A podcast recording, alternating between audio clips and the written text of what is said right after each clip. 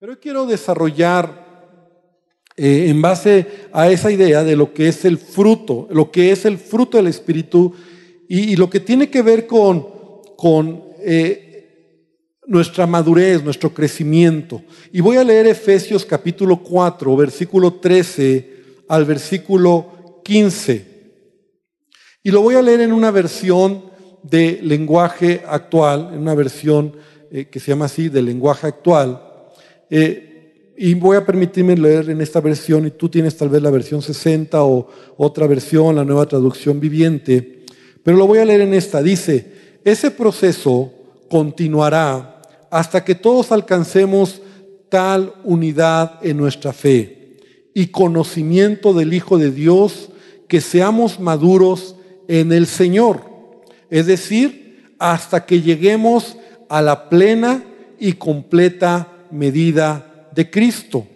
Entonces ya no seremos inmaduros como los niños. No seremos arrastrados de un lado a otro, ni empujados por cualquier corriente de nuevas enseñanzas. No nos dejaremos llevar por personas que intenten engañarnos con mentiras tan hábiles que parezcan la verdad. En cambio, hablaremos la verdad con amor y así creceremos en todo sentido hasta parecernos más y más a Cristo. Fíjate, eso es la parte que quiero subrayar, ¿verdad? Así creceremos en todo sentido hasta parecernos más y más a Cristo, quien es la cabeza de su cuerpo, que es la iglesia. Entonces, hoy quiero un poco hablar sobre la importancia de, recordar o, entender que como cristianos, como hijos de Dios, eh, tenemos, debemos de tener una meta en esta vida y en esta tierra.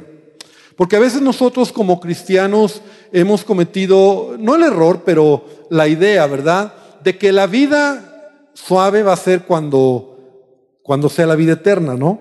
O sea, muchos dicen, no, pues ya cuando sea la vida eterna, ahí donde yo voy a ver al Señor y, va a ser el cumplimiento de todo, pero nos olvidamos de todos los años que vivimos en esta tierra, ¿qué propósito tiene?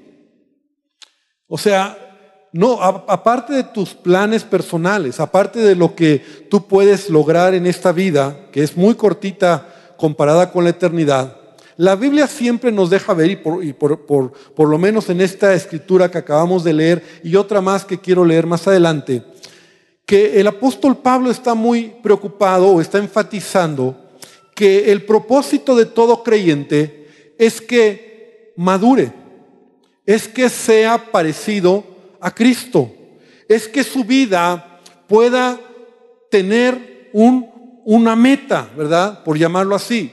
Como cristiano, tú y yo deberíamos de tener una meta, ¿verdad? Y, sí, tenemos metas en lo personal o tenemos metas en nuestra, eh, eh, en nuestra vida en esta tierra, pero como cristianos, ¿cuál es nuestra meta? No es el cielo solamente, porque eso ya lo tenemos. O sea, ya eres salvo por medio de Jesucristo, o sea, ya somos salvos. No puedes sentarte hoy o esperar solamente ese día glorioso, ¿verdad? Sea que Cristo venga por su iglesia o sea que mueras, pero ¿cuál es la meta en tu vida como cristiano? ¿Por qué nos reunimos como iglesia? ¿Por qué tenemos que leer la palabra? ¿Por qué tenemos que crear disciplinas espirituales en nuestra vida que realmente vayan desarrollando nuestra vida espiritual? Y más aún, hablando acerca del fruto del Espíritu Santo, ¿por qué es tan importante que nosotros como iglesia, por ejemplo, este año estamos enfatizando la importancia del fruto del Espíritu Santo en nuestra vida? La razón es por lo que aquí el apóstol Pablo nos está diciendo. Debemos de madurar. Es decir, ¿qué es madurar? Es que tú y yo podamos ser cada vez, cada día en nuestra vida más parecidos a Cristo.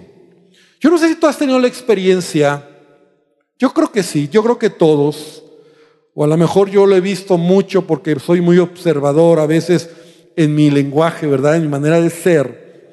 Pero Cuando tú dejas de ver a una persona, a un amigo que a lo mejor lo dejaste de ver en la universidad, en esa etapa ya adulta, joven adulto, y lo dejas de ver durante 20 años, 30 años. Y yo no sé si incluso te ha tocado de esas reuniones que a veces se hacen de generaciones, ¿no? Que se reúnen los, los que éramos de la, de la preparatoria o amigos en la iglesia, a lo mejor que creciste, tu amigo, tu hermano, que hace 20 años, 30 años que no lo veías. Hace poco yo vi a un hermano que tenía como, como 35 años de no verlo, ¿verdad? Hace poco eh, fuimos a una, una, reunión de una tía y, y mi mamá vio a una prima que tenía 65 años de no verla, imagínate, o sea, casi toda la vida, ¿no? O sea, pues yo ni la conocía, pero yo dije 65 años, o sea, se dejaron de ver cuando eran adolescentes, eran primas hermanas. 65 años de no verse y eran primas.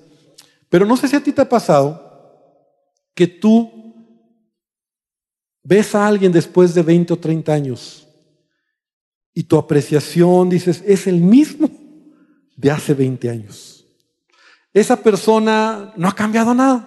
A lo mejor nada más físicamente, ya no tiene cabello, está gordito, ta, ta, ta, pero en su manera de ser, dices, es el mismo. Pero qué diferente cuando tú ves a alguien que ha cambiado para bien, o sea, para bien en el sentido de parecerse a Cristo.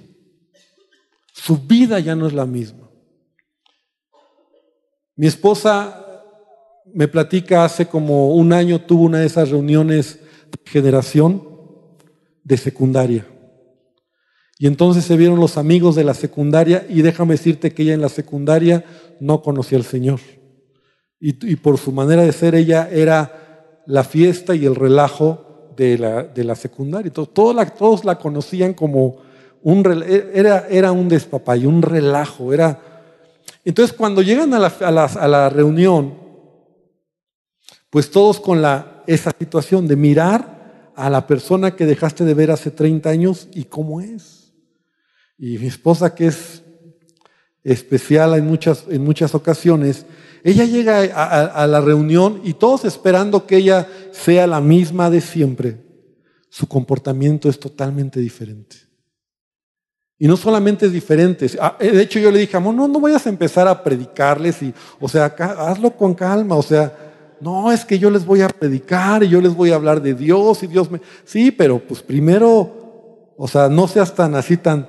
Pero el punto es que en esa reunión ella estuvo ahí, se dio el momento, llegó un momento donde les habló, les predicó, les pidió perdón incluso por todas las maldades que les, hizo cuando, que le dije, ¿para qué haces eso? Pero dice, bueno, es que yo, la verdad, a muchos sí les hice maldades y, y me porté mal y les pedí perdón en ese momento.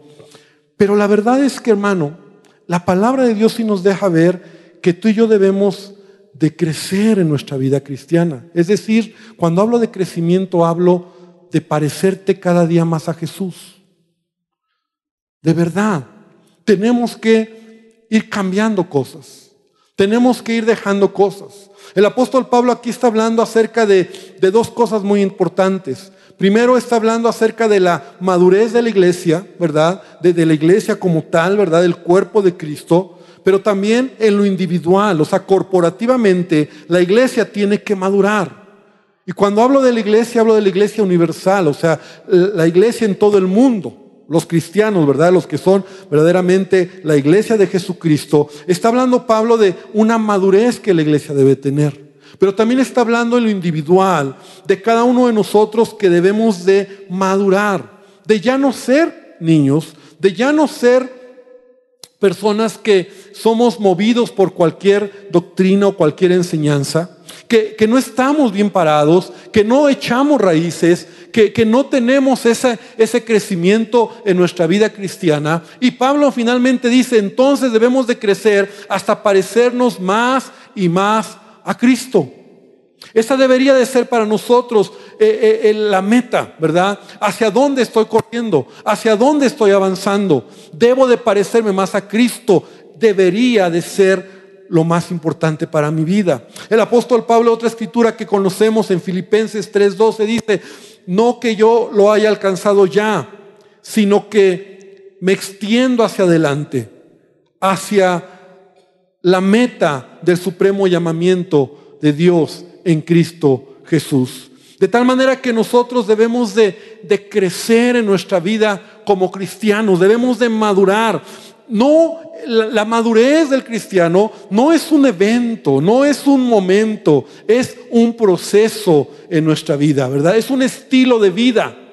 Es algo que inicias el día que, que conociste a Jesús, el día que reconociste a Jesús en tu corazón, ese día inicia tu carrera y termina cuando mueres.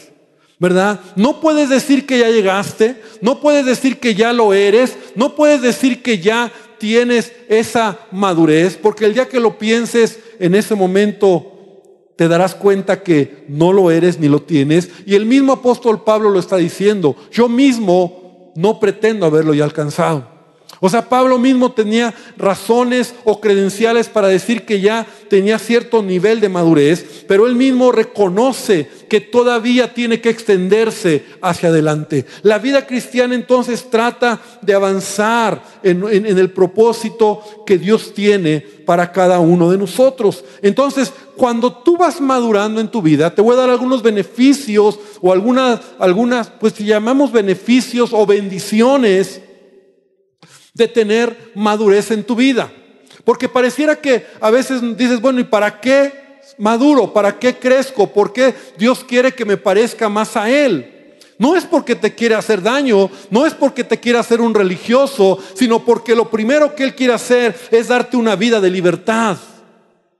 La madurez da libertad a tu vida.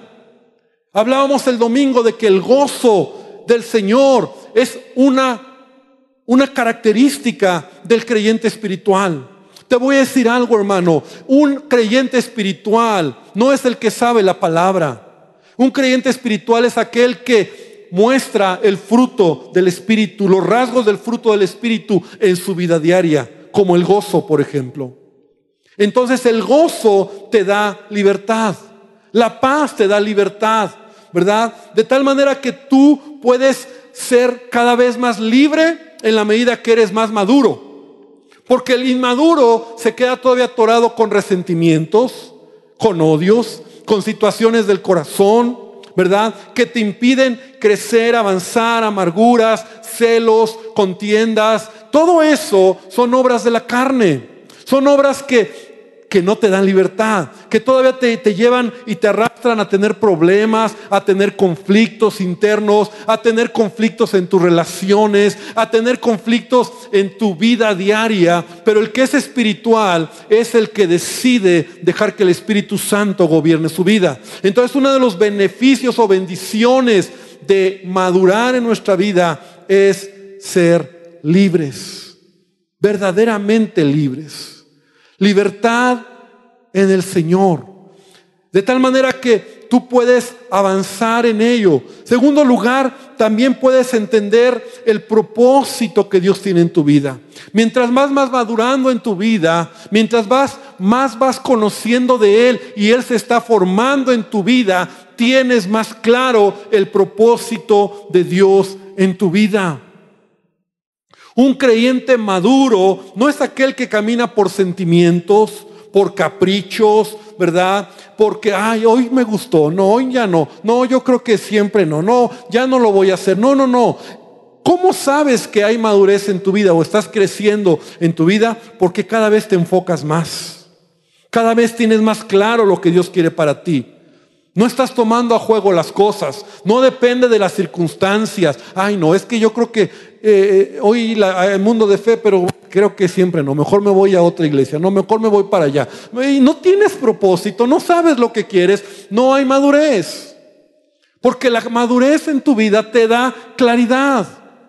Sabes a dónde vas, sabes qué es lo que Dios quiere para tu vida y de hecho vas cumpliendo ese propósito, porque cada uno de nosotros tenemos un propósito en Él y Dios nos lleva por ese propósito. En otras palabras, madurez es caminar por fe, no por vista.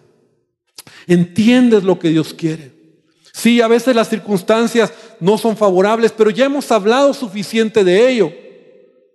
Que no depende de la circunstancia. La obra del Espíritu Santo en tu vida como el gozo, la paz, no depende de las circunstancias, sino depende de la obra de Cristo en tu vida, dentro de ti. Y de adentro nace la obra de Cristo. Entonces tú puedes caminar en ese propósito, puedes avanzar, como te decía, hacia adelante. Un creyente que está madurando es un creyente que avanza. Mira, lo que el apóstol Pablo está diciendo aquí, por ejemplo, en, en Filipenses, dice, olvidando lo que queda atrás, me extiendo a lo que está delante, a la meta, prosigo a la meta. Hay una meta, hay un propósito. Yo quiero ser más como Cristo. Y si en el camino Cristo te llama, qué bueno. Si en el camino Cristo viene por su iglesia, qué bueno. Pero tú tienes una claridad. Realmente somos cristianos que estamos enfocados en lo que, en lo que tenemos. Un creyente que no madura se queda dando vueltas en el desierto. No avanza, no crece. Y es lo que te decía, ¿verdad? Esa sensación de que ya pasaron cinco años y estás en el mismo lugar. Ya pasaron diez años y no hay nada de carácter de Cristo en tu vida. Eso denota que algo está mal. No te has establecido, no tienes dirección, como dice, como dice aquí el apóstol en Filipenses, lo que veíamos en las enseñanzas, empujados por cualquier corriente, arrastrados de un lado para otro, engañados con mentiras, ahora sí, mejor para acá, no, mejor para acá, no, creo que era aquí, no, ya me regresé. O sea, no hay propósito, madurez. Es lo que Dios quiere en nuestra vida. Cuando somos niños, a lo mejor nos cuesta trabajo entender esto. Pero llega un momento donde nosotros debemos entender que el carácter es algo que nos lleva a caminar en el propósito de Dios. Entonces son las bendiciones de, de madurar en nuestra vida. Ser libres, cumplir el propósito de Dios, caminar hacia adelante. Mira, otra bendición, la madurez en tu vida, parecerte más a Cristo, hace que cada vez tú puedas ser libre de la esclavitud del pecado.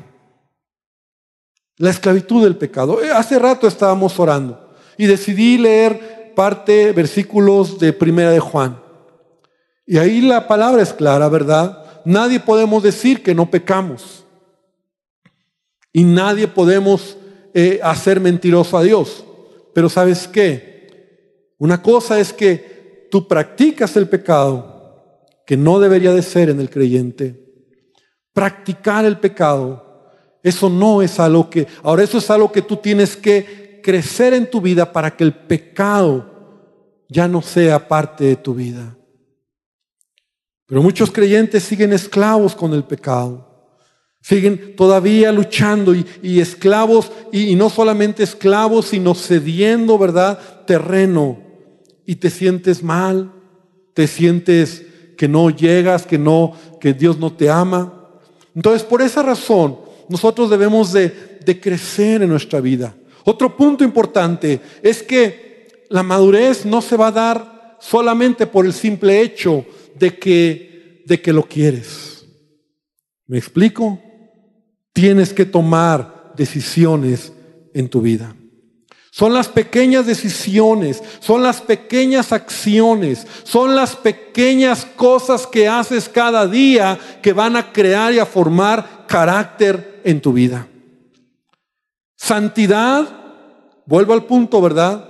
Es que Cristo sea formado en tu vida. Un cristiano espiritual es alguien que deja que el fruto del Espíritu se desarrolle en su vida. Son decisiones que cada día tomamos. Esas pequeñas acciones van formando o forjando mi carácter.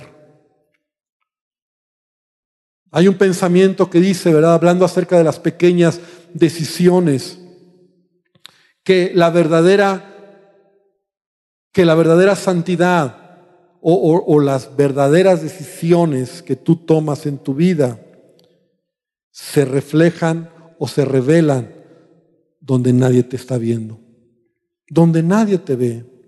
ahí donde tienes que tomar una decisión y nadie te está viendo, es ahí donde realmente se va a revelar lo que hay en tu corazón.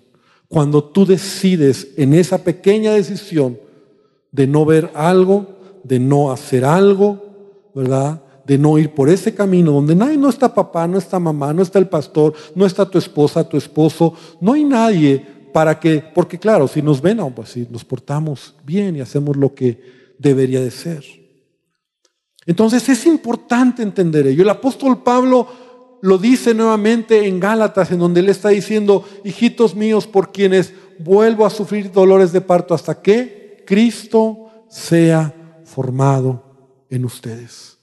Volvemos a la misma, la mentalidad de Pablo era esa. Cristianos que se parezcan a Cristo o creyentes que se parezcan a Cristo. Y que pasando el tiempo cada vez tu vida sea lo que refleje la obra de Cristo en tu vida. Entonces nosotros debiéramos de ir madurando, ir creciendo en nuestra vida espiritual. Ahora, esto como te decía, no es, no es solamente, no es una oración. No es que alguien ore por ti para que entonces ya seas espiritual. Este es algo que debemos de quitar de nuestra mente. O sea, viene un hombre así y, ay, ore por mí para... No, no, no, no va a pasar. O sea, a menos que es algo así muy sobrenatural, pero en la experiencia o lo que yo veo en la palabra de Dios, madurez es un proceso. Como un niño cuando va creciendo. Va madurando. Y de hecho así la palabra de Dios compara la vida espiritual. Un niño en Cristo, alguien que madura. Vuelvo al punto, o vuelvo a repetir, primera de Juan, estábamos leyendo, Juan está hablando a niños, dice, ah, os habla a ustedes niños, os digo a ustedes jóvenes, les habla a ustedes adultos, ¿verdad? Porque hay diferentes niveles, vamos creciendo en nuestra vida espiritual. Entonces, es un proceso que requiere tiempo. Pero hay cosas que son necesarias que tú y yo debemos de, de cuidar para que haya ese crecimiento ese desarrollo espiritual, ¿verdad? Entonces nosotros debemos de, evitar que, que, que, ese proceso, que ese propósito en nuestra vida se detenga. Porque Dios quiere trabajar en nuestra vida. Y aunque a veces Dios lo quiere hacer, el, el mayor obstáculo serás tú y seré yo. El mayor obstáculo no es tu vecino, el mayor obstáculo no es tu esposa, tu esposo, el mayor obstáculo no es tu hijo, el mayor obstáculo eres tú mismo. Nosotros mismos somos ese obstáculo para el crecimiento espiritual en nuestra vida. Si no, pregúntate las decisiones que tomas cada día, los hábitos espirituales que has creado o no estás creando en tu vida. Somos nosotros. No se trata de solamente a ver qué tal crezco, cuánto crezco. No, yo quiero, yo, intencionalmente quiero hacer tu voluntad. Por ejemplo, yo no sé estos días cuántos han desarrollado el amor como parte del fruto del Espíritu. Amar, amaste a alguien que a lo mejor te hizo algo, ¿verdad? El fruto del Espíritu es amar, amor. Lo hiciste, lo has hecho en estos días, el gozo que hablamos del gozo el domingo, ¿verdad? Como, como algo que nace de adentro, no depende de las circunstancias, sino es el gozo, ese gozo que va más allá de los problemas, cambiar mi actitud, ¿verdad? Hablábamos de esa actitud de enojo, de mal humor, de, de, de, no ser como, como muchas veces somos, ¿verdad? Por una actitud de gozo, una actitud de, de estar gozosos por lo que Dios hace por lo que Dios tiene en nuestras vidas. Entonces, cuando tú vas tomando esas pequeñas decisiones en tu vida, tú vas creciendo y tú vas madurando. Debes de tener claro el propósito que Dios tiene en tu vida. Quiero avanzar un poco, un poquito más, porque hay cosas que van a traer a nuestra vida crecimiento, ¿verdad? Y una de las cosas que, que, que van a traer crecimiento en nuestras vidas es tener siempre una actitud de seguir adelante, hacia adelante, mirar hacia adelante en medio de cualquier quebranto, en medio de cualquier situación. El apóstol Pablo decía, olvidando lo que queda atrás, que dice, me extiendo a lo que está adelante. ¿Qué va a traer madurez a mi vida, pastor? Que tú siempre mires hacia adelante. Todos vamos a pasar en algún momento por problemas, por quebranto, por dolor, por decepciones, por situaciones que te, te van a hacer a lo mejor sentir mal, pero debes de aprender a desarrollar en tu vida madurez o, o decidir más bien que tienes que sacudirte y seguir hacia adelante. Eso es algo que la palabra de Dios nos enseña. Porque cuando tú entiendes que todo problema, todo quebranto, toda situación en tu vida, Dios la permite para perfeccionar tu vida, entonces mirarás diferente. Pero hay muchos creyentes que se quedan atorados en el proceso. El apóstol Pablo decía o dice en el libro de Romanos en el capítulo 8, ¿verdad? Y es una escritura que también nos conocemos. ¿Quién nos separará del amor de Cristo? Y empieza ahí, tribulación, angustia, persecución, hambre, desnudez, peligro o espada. ¿Qué nos puede separar del amor de Dios? Tú dices, no, pues nada. Pero yo quítale esas, quítale esas palabras que Pablo está diciendo y, y pon algunas cuestiones que a lo mejor a veces nos hacen separarnos del amor de Dios. Problemas, dificultades, enojos, contiendas, decepciones. Y tú dices, no, nada de eso, ni, ni la tribulación, ni la persecución. Y ahí lo que Pablo está diciendo son cosas super guau, que no cualquiera podría soportar. Pero aún así Pablo dice, ni eso me va a separar del amor de Dios, ni eso me va a hacer que yo me, me, me, me detenga o quite mi mirada de Él, porque tengo claro el propósito de Dios en mi vida. Yo voy a seguir adelante. Si hay persecución, si hay hambre, lo que haya, dice Pablo, yo voy a seguir adelante. Pero debemos nosotros preguntarnos más bien, ¿de verdad nada nos separará del amor de Cristo? O habrá de momentos donde a lo mejor pequeñas cosas, mínimas, ya son un obstáculo para seguir adelante. Para decir, no, pues ya no, no, pues yo creo que... Yo siempre le he dicho, ¿verdad? Que Dios no tiene prisa en el sentido de trabajar en nuestra vida. No depende de Él, depende de nosotros. Y Dios quiere enseñarnos cada, en cada problema, en cada dificultad, Dios nos quiere siempre dar una lección. Entonces, ¿qué va a impedir que tú puedas crecer, madurar en tu vida espiritual? Número uno, que tú te detengas, que no mires hacia adelante, que tú puedas seguir avanzando. ¿Qué más también va a impedir que tú puedas eh, seguir avanzando? Es aprender, y esto es algo muy importante también, aprender de los de las cosas que has pasado, o sea, de las dificultades, de los errores que has cometido, de las situaciones que has vivido, debemos de aprender. Y debemos nosotros de, de tomar eso como una escuela, una lección en nuestra vida para no volver a cometer las mismas cosas. Una persona que, que está creciendo en su vida, es alguien que aprende de los errores. Normalmente alguien que no madura siempre está dándole vueltas al mismo asunto. problema y otra vez el mismo problema, el mismo problema. Y a veces dices, ay, tantas veces vas, o sea, otra vez lo mismo. O sea, otra vez lo mismo. Cuando ya deberíamos de haber aprendido esa lección o esa enseñanza a través de esa situación que vivimos y dejar que Cristo se forme en nuestras vidas. Dios desea que cada problema, que cada, que cada dificultad en tu vida sea más bien una oportunidad para que tú puedas crecer. un escalón para que tú puedas subir.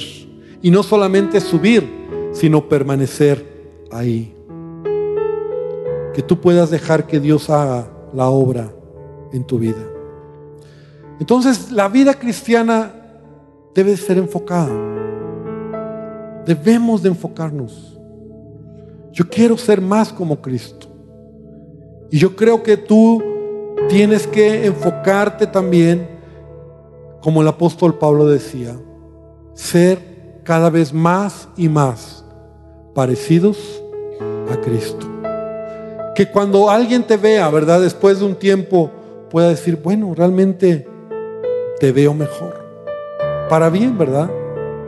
Tu vida ha cambiado. Tu vida está siendo cada vez más como Él. Y te voy a decir algo, siempre habrá algo mejor que podremos hacer. Nunca pienses que, no, pues es que yo ya, pues qué más. No, siempre habrá algo mejor que puedes hacer. Siempre habrá algo mejor que tú puedes reflejar a Cristo en tu vida. Y por un momento piensa esas áreas o esos lugares o esas eh, áreas en tu corazón, ¿verdad?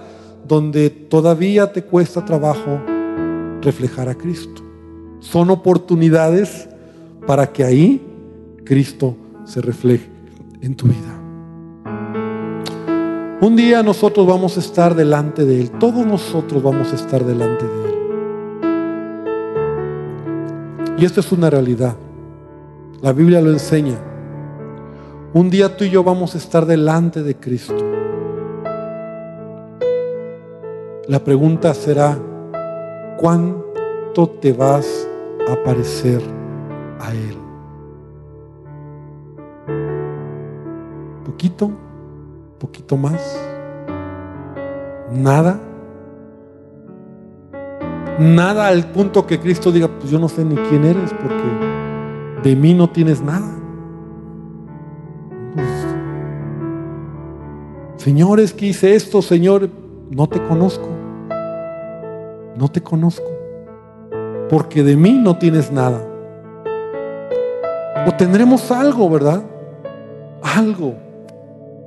Por eso es importante dejar que el Espíritu Santo sea el que trabaje en nuestros corazones. Y esta noche, yo quiero que tú y yo podamos reflexionar y entender que la vida cristiana se trata de crecer, de madurar, de, ser cada vez intencionalmente en nuestras acciones, en nuestras decisiones, más como Él quiere.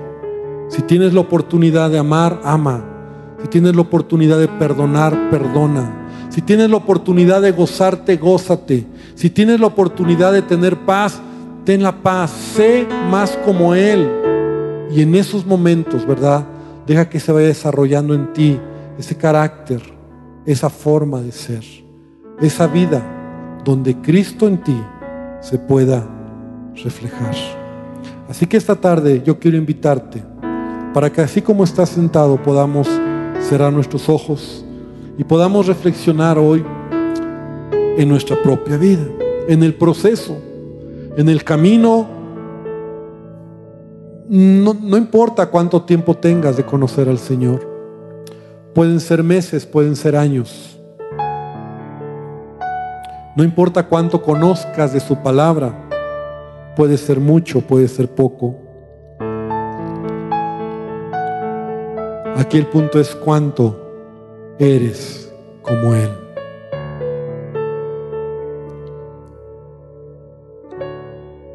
Dice el apóstol Pablo, y así creceremos en todo sentido, hasta parecernos más y más a Cristo, quien es la cabeza de su cuerpo, que es la iglesia.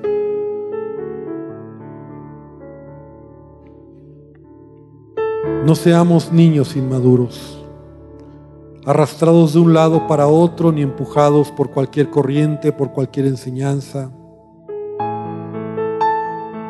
Señor, esta tarde, esta noche venimos delante de ti para ser expuestos por tu palabra y para mirarnos en el espejo de ella nuestras imperfecciones, que todavía son muchas.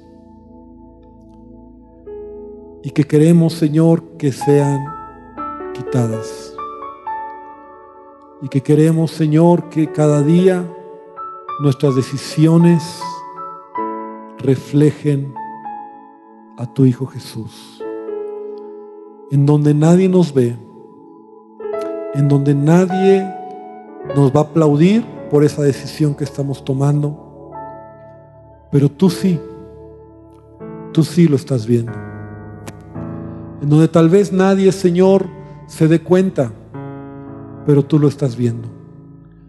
Y eso se trata de ser más como tú. Queremos crecer, Dios. Perdónanos porque a veces esa obra tuya en nosotros se ha frenado por nosotros, no por ti. A veces, Señor, hemos olvidado el propósito. Nos damos cuenta porque no, no, no hay esa libertad. regresamos a esas ataduras de resentimientos, de odios, de enojos, de amarguras. Pero ser más como tú es ser más libres. Ser más como tú, Señor, es mirar hacia adelante. Perdónanos porque a veces, Señor, pasa el tiempo y, y seguimos en el mismo lugar. Yo te pido esta noche que tú nos ayudes. Dile esta noche a Jesús que Él siga desarrollando su obra en ti. Dile, Señor, aquí estoy, Dios. Quiero cambiar, quiero ser cada vez más como tú, hablar como tú, pensar como tú, mirar como tú, Señor, y hacer como tú. Quiero ser, quiero ser como tú. No estamos siguiendo a ningún hombre. Es a ti a quien seguimos. Es a ti, Señor, a quien queremos parecernos. No aquí en la iglesia allá afuera donde nadie nos ve, allá afuera donde nadie nos conoce, allá donde podemos dar una sonrisa, allá donde podemos dar amor, donde hay odio, allá donde podemos reflejar gozo, donde hay enojo, es ahí donde tenemos que reflejar a tu Hijo. En la familia, donde a lo mejor no te conoce, es ahí donde debemos reflejarte en lo que hacemos en nuestras redes sociales, en lo que escribimos, en lo que vemos. Ahí donde nadie nos ve, que estamos mirando. Ahí es donde tenemos que reflejar a Cristo. Ahí donde nadie está y tenemos la oportunidad tal vez de, de hacer algo malo, ahí es donde tenemos que reflejar a Jesús. Yo quiero, Señor, parecerme más a ti. En esos lugares y en esos momentos. Y perdóname porque muchas veces, Señor, no lo he hecho. Ayúdame, Señor, quiero ser, quiero ser más y más como Cristo. Gracias te damos, Padre.